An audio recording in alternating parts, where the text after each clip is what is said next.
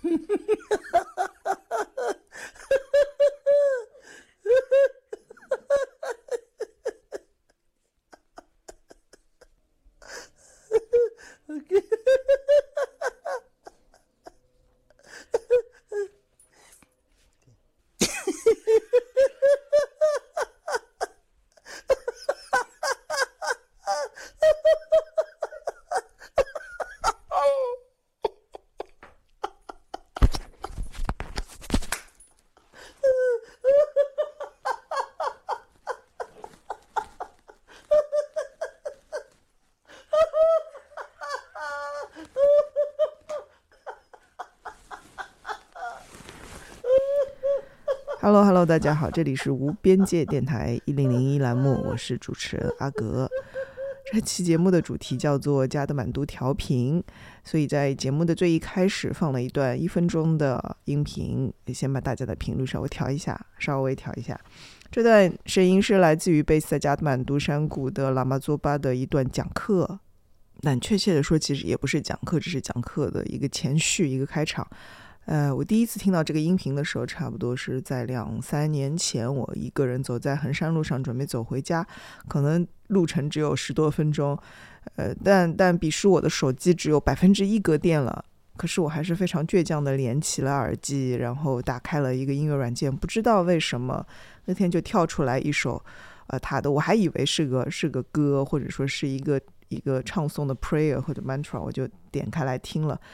但其实他好像是以这种唱歌的方式在讲那个《菩提道次第广论》，可是就是呃，在这个二十分钟的这个讲解的过程当中，前面几分钟都是他一个人在那边狂笑，然后我就本来我挺正经的，就是赶着回家手机充电，但就完全被他调频了，于是我就走走两步就是蹲一下，走两步蹲一下，就是在衡山路上，呃，狂笑不已。等走到家的时候，正好这个音频放完，差不多二十几分钟。呃，然后我在打开房门的一刹那，我就看了一眼手机，手机还有百分之一的电，也就是说，在这二十多分钟的路程当中，这手机根本就没有这个消耗能量，让我印象非常深刻。因为这种对比啊，就这种呃连接，但是又是很对比。衡山路是一条比较无聊的。马路对不对？嗯，种满了非常嗯漂亮的法国梧桐树在两边，然后还有一些呃呃酒吧考古的遗址，嗯，还有一些对新的网红的地点，好像有有个叫什么衡山路几号，八号、六号、两号，搞不清楚。就是呃上海人喜欢的干净、清爽、呃宽阔、呃高端，有一点点这种呃欧陆情调。呃，网红，呃，法国梧桐，就是，嗯，对吧？就是你要知道，像衡山路这样的，呃，这种街区，这种尺度啊，它可以容纳着一种一种可以营造呃高级感的一种，嗯，无聊，它可以容纳这个东西。它有一定的无聊是一种佐料，它有一定的比例，呃，可以加进去之后就形成了高级感，嗯。很复杂，非常卷。昨天碰到了一个朋友，就呃，怎么不知怎么就聊到一些城市，南亚、东南亚，然后跟上海的几个城市的这种对比啊，比如说像曼谷啊，曼谷是真的是泰国唯一有这种摩天高楼的这样的一种一种大城市啊，而且在曼谷的市中心，基本上你能享受到的呃服务都是都是加倍的尊贵，但是呃价格。可能也只是上海的一半这样子啊，嗯，然后我就说曼谷它有一种二十年不变的一种朴素的呃消费主义，然后我朋友说这是因为阶层固化的这个原因，他就突然这几年就觉得阶层固化是个特别好的事情，不然的话就是可能就像就像在中国这样，像在上海的话，它它就会卷的特别厉害，呃，但阶层固化它也会少了很多这种。呃，这种新的玩法，这种新的活力，呃，那就就不那么先锋，不那么高级。嗯，我我我也并没有在讽刺什么啊，就是说高级啊、无聊啊这种词汇，其实无聊有的时候还是必须的，它可能不是一个坏的东西。通常，呃，觉醒的前奏就是感受到无聊。它是人类情感运动、人类社会的一个一个层次，或者说是一个成分，嗯，就是要去感受它的。有的时候，恰恰是因为我们为了回避这种无聊，回避这种无意义，然后创造了很多现在所谓卷的东西。其实卷啊，它是一个为了隐藏无聊，不断贴标签、不断换方法的东西。但我对这种卷来卷去的那种太过于快的方式，也也是不是特别适应。所以最近我也不烫头发了，我就准备要直一点，要做黑长直。但这个词好像也是最近卷出来的，因为前段时间碰到另外一个朋友，他说：“哎，你现在头发怎么就你现在走黑长直的路线了？”反正语言就像一次性咖啡杯一样的，就不断的被扔进垃圾桶，然后有新的漂亮的东西出来。所以我想今天就说一下加德满都的各种故事，啊，来调一下大家的这个上海频率。但实际上。嗯，这个东西都是纠缠的，即便两个完全你觉得不太相同的地点，但它它们之间会有一些重影，会有一些纠缠。然后这些重影就是经由不同的观看者和叙述者，都是经由人、经由人物，呃，串联呈现出来。所以我觉得，呃，加德满都不是一个嗯尼泊尔的一个城市，我觉得加德满都是一个。世界性的，或者说大一点，我觉得是个宇宙性的城市，呃，它的维度非常非常大。但这么说也也不是说啊，上海就是说就特别小，特别呃维度好像特别低，不重要。呃，恰恰不是这样，因为前几天呃我们无边界小酒馆，嗯，这找了一些艺术家也聊到上海这个话题，后来最后。呃，我跟汤老师在在下面吃自助餐，最后还是被施汉涛老师给 Q 了上去。呃，一定要说一下，就是大家眼中的这个上海性和上海，因为这是这是一个很很困难的话题，非常就很多人认为上海是冒险家的乐园，对吧？就是有很多人带着很多钱、梦想、投射、希望来到上海，但实际上，呃，那么多年下来，呃。这这个东西，我觉得是大家回避的，就是让真的上海成为上海有它的这个这个魅力在。呃，其实这个魅力也是一个挺怒啊、挺黑色的那种魅力，不是一个特别正向的魅力。我个人体会啊，就是上海是一个变得特别快的 cohabitch 就是它的这种属性，呃，基本上你要构建它，你你一定会在最后失败。场梦想在这里就是说显现，并不是上海，而是这些多少梦。呃，在这里破碎，才让这个地方称之为上海。然后它的另外一种对立面，就是我今天想说的加德满都的各种神奇的呃故事。加德满都是一个真正的，我觉得是关于显化的地方，而且它的时间感，它不是线性的，它不是说嗯变，它显然是变化很小的，但它也不是不变，就它的时间。结构不是那种从过去到现在动和静的这样的一个关系，但就像前面提到的，这两个不同的地方，两个不同的东西呢，它其实是有重影的，或者说共振的部分，呃，相同的部分，不然的话，它就不可能出现在这期节目当中，在上海啊，就是老虹口区的这样的一个新的录音棚，去说加德满都的故事。那他们最。显著的共同点，我觉得是跟女性能量有关系的。就这两个城市，它都有很强的女性能量，或者说阴性能量的这种这种护持。如果说上海的这个女性形象，它比较接近于我前面说的，有点过，是不是 cold hard bitch？但其实就是这样，或者说另外一种大家比较能接受的方法，就是黑色电影当中的呃女主角，有个词叫做蛇蝎美人，对吧？嗯，她她有的时候其实是非常，呃，功利，她转变的非常快，然后她的魅力也也一部分来自于她的这种世俗和媚俗，就她是一个非常精巧的、可供观赏或者说想象的，呃，会给你造成很多很多呃投射和期望，但实际上你是非常难以把控的这样的一个呃女性的角色，一个一个现代性的集合体，我觉得是。那加德满都的那种女性能量呢？它其实是个超媒介的东西，呃，就是它它很难有一个单一的形象，呃，而且它是超越了所谓现代性啊，或者说你说是原始的、中世纪式或者是宗教性的这个东西，它都包含在里面，但它不属于其中一个门类。就是它所依靠的文本的这种结构，然后它实体化自己在不同时期实体化自己的这种叙事这种方式，呃，非常多元的，嗯。那在加德满都关于崇拜这种呃女性能量的文化，呃的例子，最著名的就是库玛丽女神。那这个库玛丽女神呢，又被称之为尼泊尔的火女神，因为她是每隔几年都会有一名啊呃经过严格挑选的呃女性幼童来去担任这个这个职位。然后库玛丽这个词的意思呢，就是多尔加的幼女形态。多尔加也是印度教神话当中非常重要的一个女神啊，她也是呃湿婆的妻子的一个化身。这个多尔加女神呢，打打打架特别厉害。呃，所以她基本上被被奉为一个降魔女神来崇拜。那关于库玛丽女神的传说，其实有很多个版本。呃，最早可以追溯到十六世纪马拉王朝的时候。相传很久之前呢，尼泊尔有一个国王，他就亲见了这位女神。呃，当时她有一个呃特定的名字，叫做塔雷珠女神，也就是后来的库玛里女神，也就是前面说的杜尔加或者说南静母的这样的一个化身。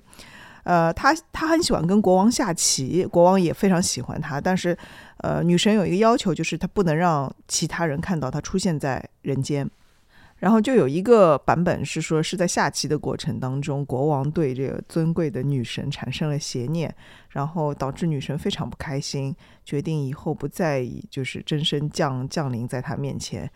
那还有一个版本是说，呃，国王的老婆就是王后，呃，起了疑心，就是觉得。呃，自己的老公老不在家里，不知道鬼鬼祟祟跑到哪里去了，于是就尾随去看他去干嘛。那么就看到了女神本尊，然后女神也很不开心。但最后在国王的苦苦哀求下呢，女神还是同意以另外一种方式，就是现在库玛丽女神的方式，就是下凡显现。那尼泊尔王室在过去几百年里以来，一直是非常信奉这位库玛丽女神的。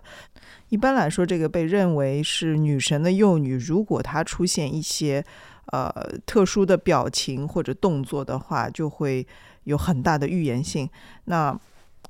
二零零一年的时候，尼泊尔王室惨遭灭门，就是那是非常非常大的事情。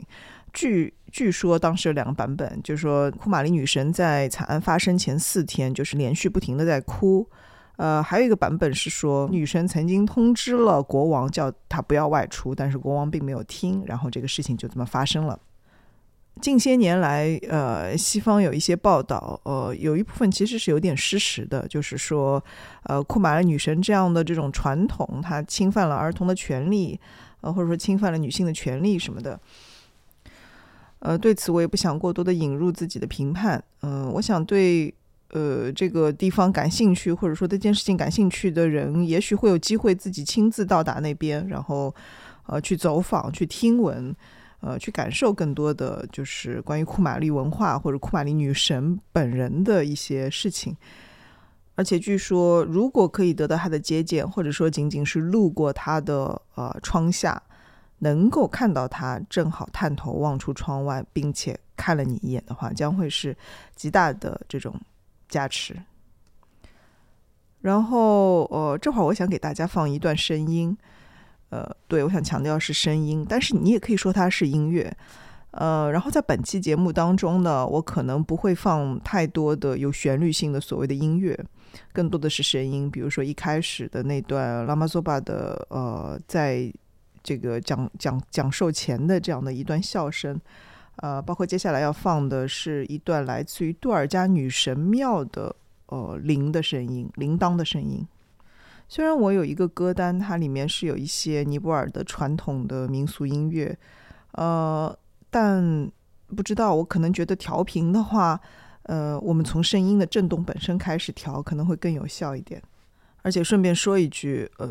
接下来这段声音，我遇见它的方式跟开头那段声音其实是很像的，也是手机软件自己推给我的。呃，我第一次听他的时候，是我正好在一个推拿中心，呃，做做一个腰部的理疗，然后呃，全程我都是在循环放这个。其实它也没有开始和结束，因为它并没有旋律的起势和和落势，它可能只是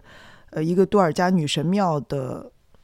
整个仪式过过程当中的一部分的采样。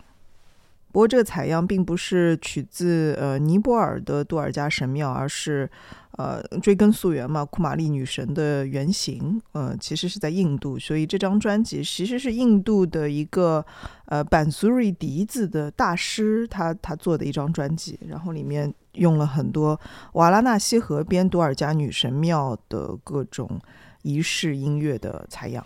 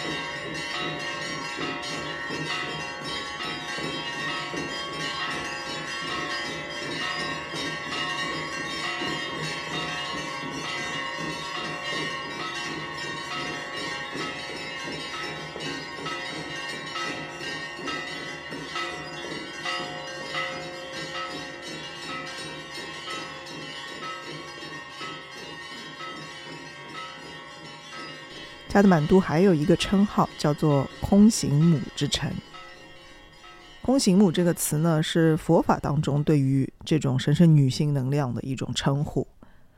然后我发现近年来也有不少电影在呈现这样的文化。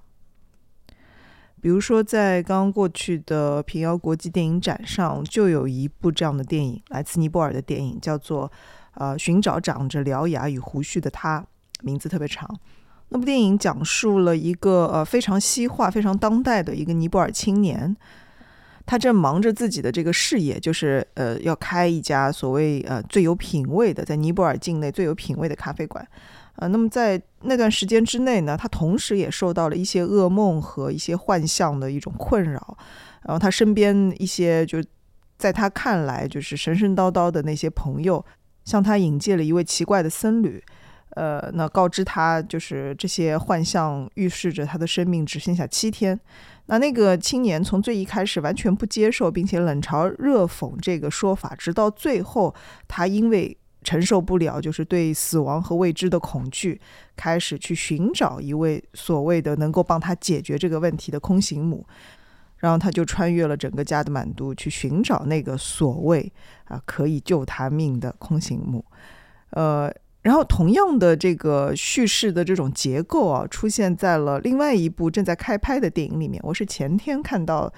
呃一个新浪上面是有一个这样的报道，就是呃呃万马才旦导演的一个新片，说是一个年轻人来到了呃四川甘孜的一个村庄，呃因为那个地方是二十一度母的故乡，所以这个男的带着一个任务，就是他要去找一个名叫卓玛的女人，但是他整个村庄里面找了好多个叫卓玛的女人，但似乎都不是那个他要寻找的人。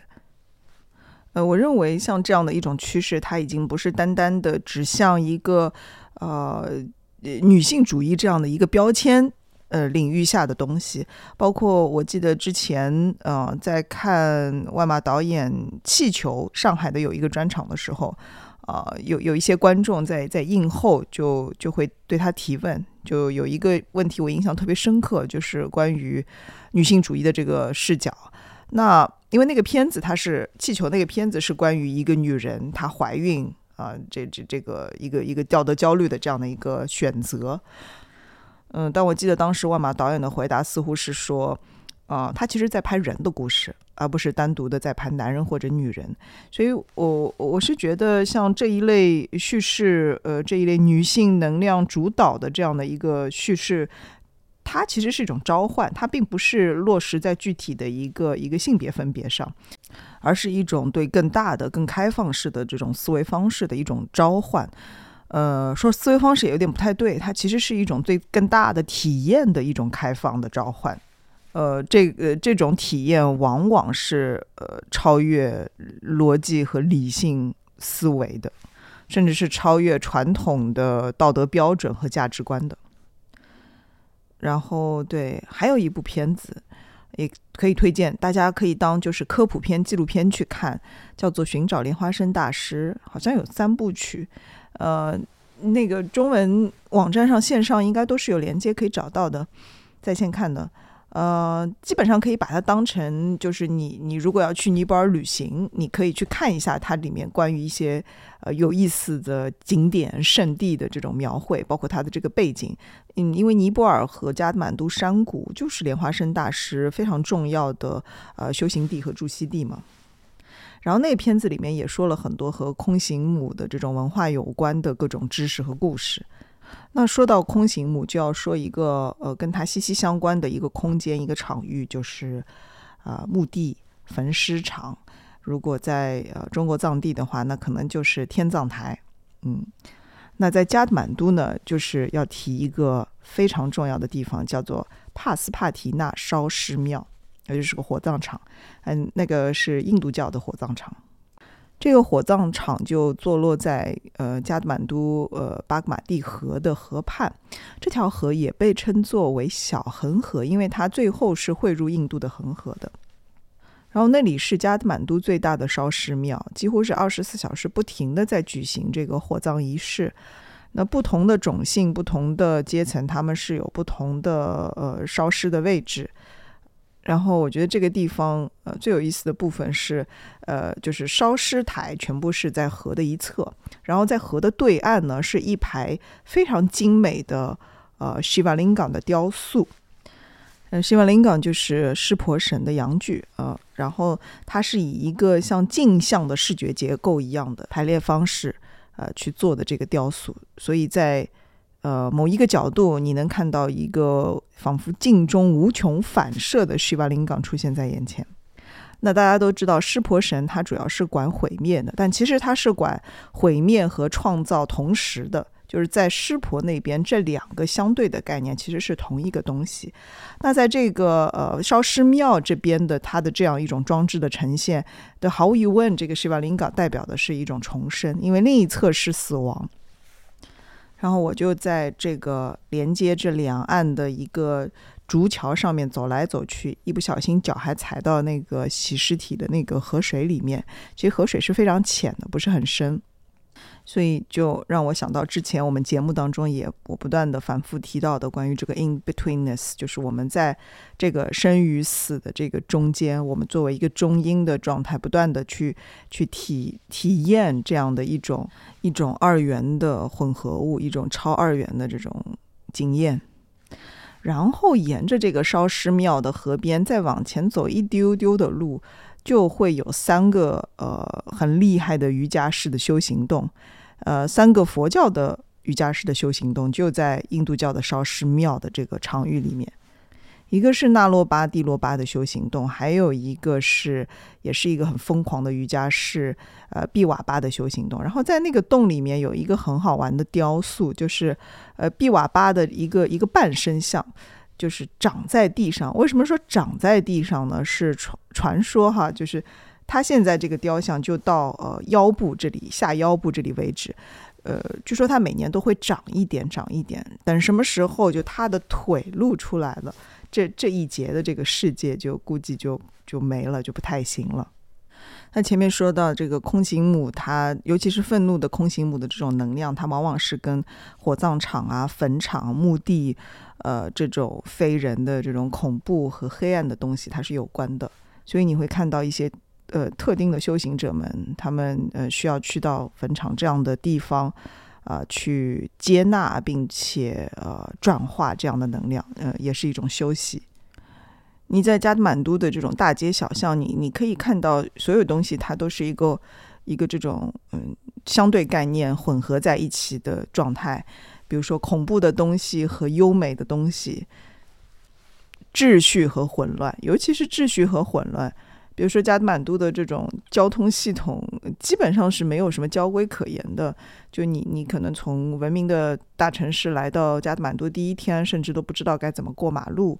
啊！但慢慢的你会发现，他的这种混乱当中有一种，呃，有一种非常和谐的秩序，而且那边的人脾气都会非常好。呃，首先也没有在这个混乱当中产生过多的摩擦，即使有一些摩擦，好像大家都都像没什么事情发生一样。比如有一次，我们就去餐馆，然后我们带了一瓶酒，我们就跟晚上有点冷嘛，我们就跟这个服务员说，帮我们热一下，热一下，说了好几遍，他说 OK OK 好的。然后过了半个小时，就觉得哎酒怎么还没有上来，就问了一下，呃，于是呃那个服务生就从冰箱的冷冻室里面把酒给我们拿出来，都已经冻起来了，呃，于是再跟他。这个非常耐心的解释了一下，然后他就明白了，哦，原来是要热一下。于是他就把那瓶冻住的酒放在一个电水壶里面，就把它烧开嘛，再烧开嘛，对吧？也没什么毛病。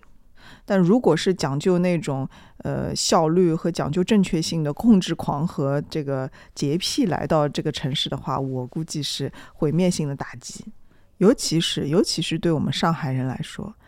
哎。比如我有一个好朋友，他在加德满都已经是住下来了啊，上海人。然后呢，他就会跟我说，呃，就是跟我说白莲花度假村，有意思吧？他在跟我转塔的时候跟我说白莲花度假村，然后就是说他就是他本人，比如说转塔转的很开心，对吧？然后呃很 peaceful 的，然后那个突然之间就头顶上的这个墨镜啪掉在地上，然后你知道加德满都的地上是属于。呃，坑坑洼洼，尘土飞扬，就属于穿着白鞋子，早上出去，下午回来就变成咖啡色的鞋子了这种。然后他就他就整个人就不好了，就把墨镜拿起来，要拿出酒精喷雾在那边喷啊擦，很有意思，很有意思。然后我一直非常非常期待他能够写一本加德满都的小说，一本新的书，可以把所有的这些不可思议的相互冲突的东西全部写在一起。嗯，等一下，我突然想到另外一件事情。就是我们这个一零零一栏目第一期，我不是做了龙族在魔都嘛，也也只有那一期的点击量是收听量是比较高的，可能是小宇宙的编辑就是不小心给了一个编辑推荐吧，呃，然后我们其实往期的那个节目单都是在最新的这一期下面，大家其实都可以去点去收听往期的第一期的龙族里面，我就。提也提到过，其实跟这一期节目有关的，就是莲花生大师，因为我们提到龙嘛，就在上海东海这里提到龙，就肯定在东海这边要提到普陀山啊，提到观音啊什么的。呃，在加德满都其实也是呃非常重要的跟龙有关的地方，因为莲师就是在呃尼泊尔降服了一条非常呃凶猛的龙族，呃，然后成就了一个普巴金刚的一个法。然后那个地方就是呃莲师修行的那个地方，就是在离加德满都南部大概一个多小时车程的一个地方，叫做帕平。嗯，可以跟加德满都就是谷地这一带是一起去游览的。那下面这段音乐呢，是这期节目的第三个调频的声音方案。呃，它是跟前面所说的空行母和莲师的有点关系的啊。法乐和咒音，嗯，它某种程度上也也也完全不是音乐，仅仅是音乐的这个部分。它其实是一个频谱，一个震动的频谱，但是它是经过呃 coding 的，嗯，以音乐性的方式呈现，以声音的方式呈现。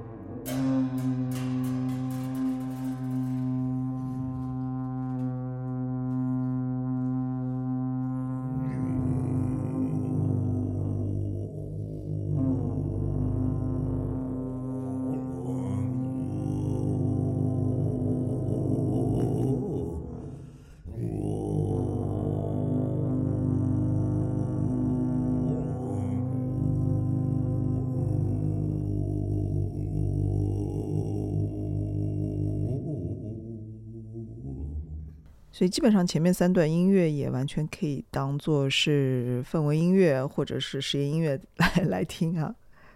啊，前面说的那条那个上师庙的那条河嘛，呃，它其实就是在整个加德满都呃城市的中间偏下的一个中轴线的位置。然后呃东面其实就是博达纳区，有世界上最大的这个 stupa。然后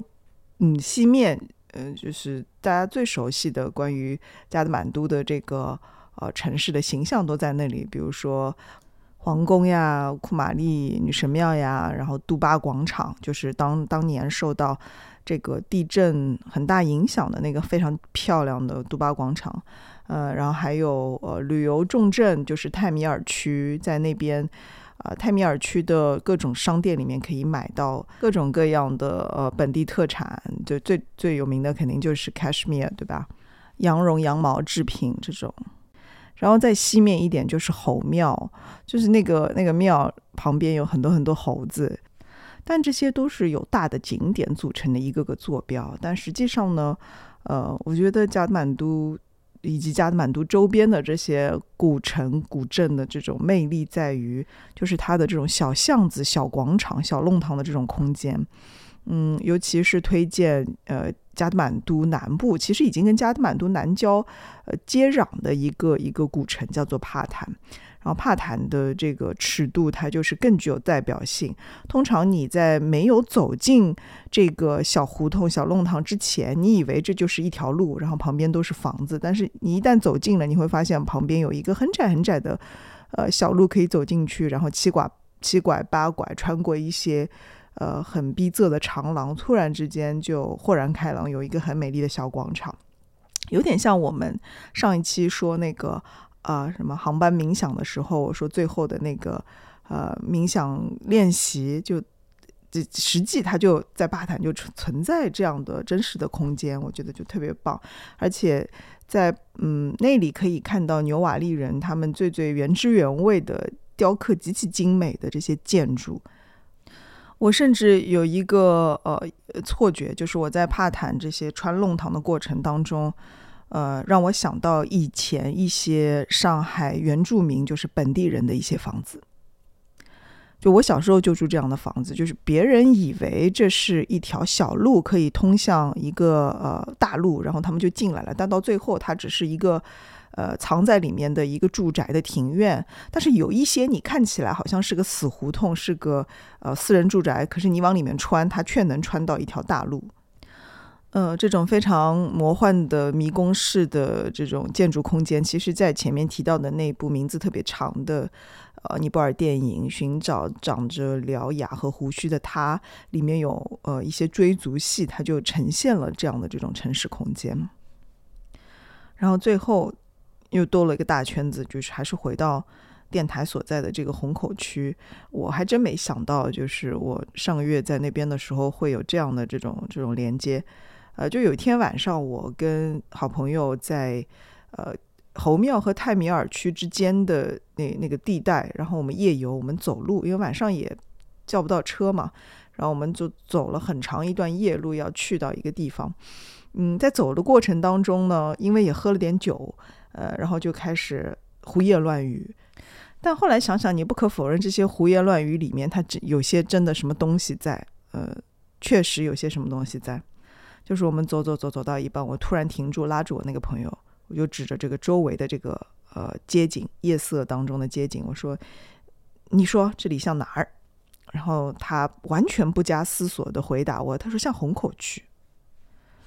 就前面说到关于呃，在帕坦嗯穿各种长廊和小巷子，会让我想到上海的原住民住宅。其实这原住民住宅，它是特别是指呃以前的前南市区的一些呃老住宅区，然后包括呃我小时候所在的玉佛寺周围的那些那些和苏州河呃工厂啊、贫民窟啊，然后各种奇怪的建筑就是结合起来的那种那种片区。然后这里我朋友提到了这个虹口。呃，也就是我我就会想到，现在这个电台所在的就是四川北路啊，包括之前节目里面也说到过人间俱乐部那期对吧？说到过乍浦路啊、海宁路啊等等这些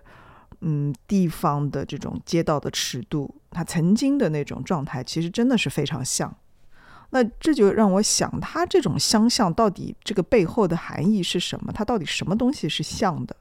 显然，从建筑风格、从文化，甚至从这个街道的气味上来说，它都是属于两个迥然不同的东西。